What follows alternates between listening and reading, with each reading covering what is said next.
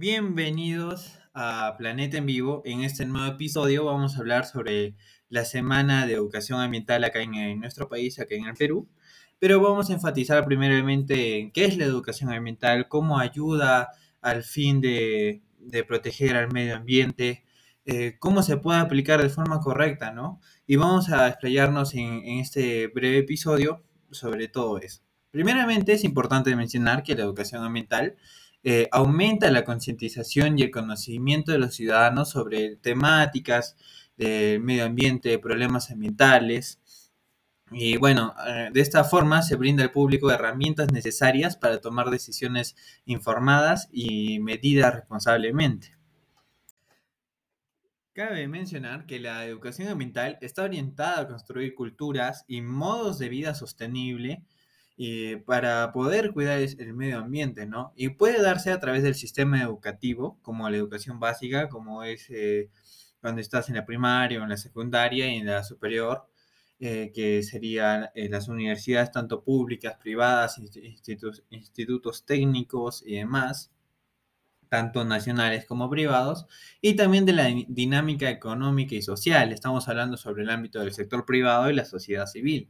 Y bueno, la educación ambiental en el Perú debe responder a necesidades del desarrollo sostenible en nuestro país, es decir, a la, a la conservación y aprovechamiento de la megadiversidad natural y cultural, la adaptación al cambio climático global, la prevención y gestión de riesgos ambientales, la integración y el ordenamiento territorial y muchos otros temas que también son importantes y se deben desarrollar en nuestro país. Es importante de que eh, como muchas veces se mencionan, que no solo el Estado haga algo por el medio ambiente o, la, eh, a los, o los investigadores o dejar que los investigadores hagan algo, las universidades, las empresas, no. Es importante que todos pongan su grano de arena y, y dentro de este, un grupo tan grande es la sociedad civil, ¿no? Donde es, aunque las tareas no sean tan grandes, y los cambios no sean tan significativos o directos, eh, al ser muchos,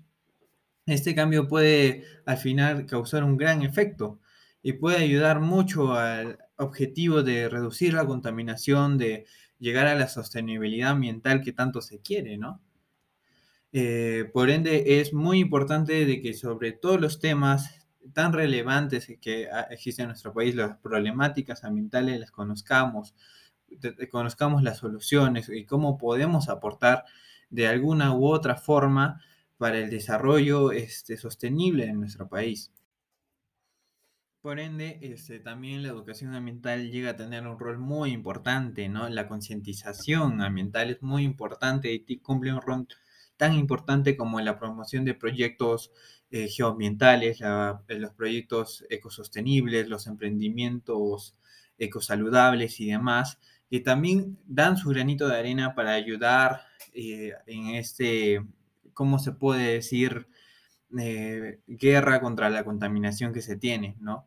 Y bueno, sabemos que la educación ambiental tiene distintos componentes, como por ejemplo la conciencia y sensibilidad ante el ambiente y los desafíos ambientales, el conocimiento y entendimiento del ambiente y los desafíos eh, desafíos ambientales que se tienen, las actitudes de preocupación por el ambiente y de, y de motivación por mejorar o mantener la calidad ambiental, habilidades para identificar y contribuir a resolver los desafíos ambientales y la por último, la participación en actividades que contribuyan a resolver los desafíos ambientales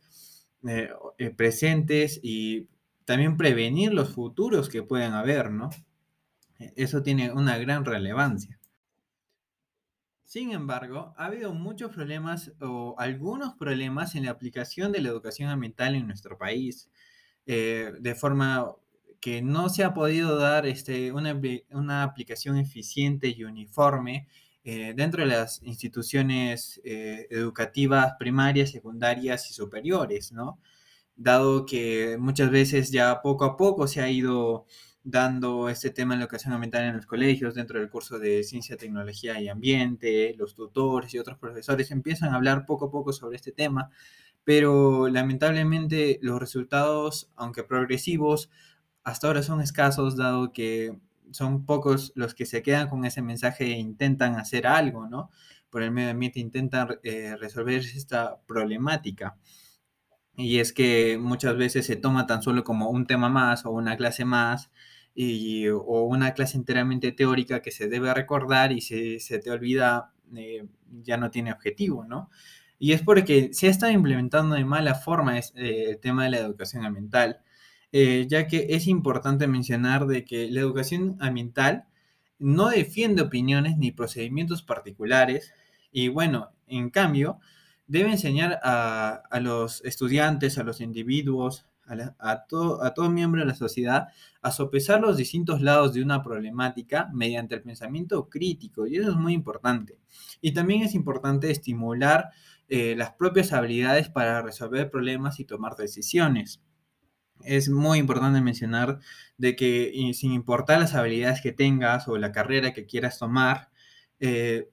puedes llegar a ese pensamiento crítico de tratar de buscar una solución a este problema y usando las habilidades que tienes, ¿no? Eh, no importa si no eres ingeniero ambiental y te estás dedicando al tema de la repostería, al tema de periodismo, derecho y, y una infinidad de carreras, pero puedes hacer algo por el medio ambiente usando tus propios conocimientos y habilidades, y eso es importante y eso es lo que se debe inculcar dentro de la educación ambiental que utilizando tu propio enfoque, tus propios conocimientos, tus propias habilidades, hacer algo desde ese sector por el medio ambiente. Y sí, en, sí o sí va a apoyar y va a ayudar a cumplir el objetivo que tanto se quiere, ¿no? Bueno, desde mi perspectiva y situaciones que he pasado, les puedo comentar de que eh, a veces, eh, bueno, muchas veces lo que pasa es de que proyectos ambientales que se intentan instalar, eh, colocar, fracasan debido a la falta de concientización y educación ambiental que hay en, zonas poblacionales, en ciertas comunidades, que debido a, esa falta de relación que se debe tener entre el ser humano y el ambiente, el modelo, el modelo de desarrollo económico y la cultura que se tiene y tratar de relacionarlo, han llegado a que paren proyectos ambientales, proyectos sostenibles, que no se desarrollen, que se dejen de formular algunos proyectos desanimando a los que lo proponen, debido a eso, ¿no? De que falta esa concientización ambiental en mucho, más que todo, en la, más que todo en las personas adultas, ya que ahora los niños desde ya pequeños, gracias a las redes sociales, también el tema de que captan más, más rápido la problemática y que ya se les va instaurando más esta, este conocimiento y este desarrollo de educación ambiental, ya tienen una mayor, este, mayor pensamiento al cuidado del medio ambiente, ¿no? Y eso es lo que se quiere, pero la gran problemática es que los adultos de hoy todavía no eh, pueden desarrollar o no tienen esta conciencia mental, la cual este, perjudica, dado que para, bueno, ya es importante mencionar que para un proyecto ambiental funcione y sea sostenible en el tiempo, es importante de que tanto instituciones privadas, tanto instituciones públicas, la sociedad y todos actúen, de eh, instauren y promocionen estos proyectos y trabajen conjuntamente.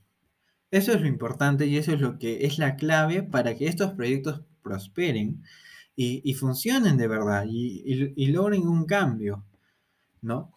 E, eso es importante de mencionar. Entonces, para poder terminar este pequeño episodio, eh, podemos eh, mencionar que en todos los proyectos que se desarrollen, tiene que ir esa parte de educación ambiental eh, dado que ese es un, gran factor que va a decir si el proyecto va a ser sostenible o no. Porque la ciudad es parte, la sociedad es parte de este proyecto, ¿no? Y es quien se beneficia o no. Entonces, quedémonos con eso. Y bueno, conmigo va a ser hasta el próximo episodio. Cuídense.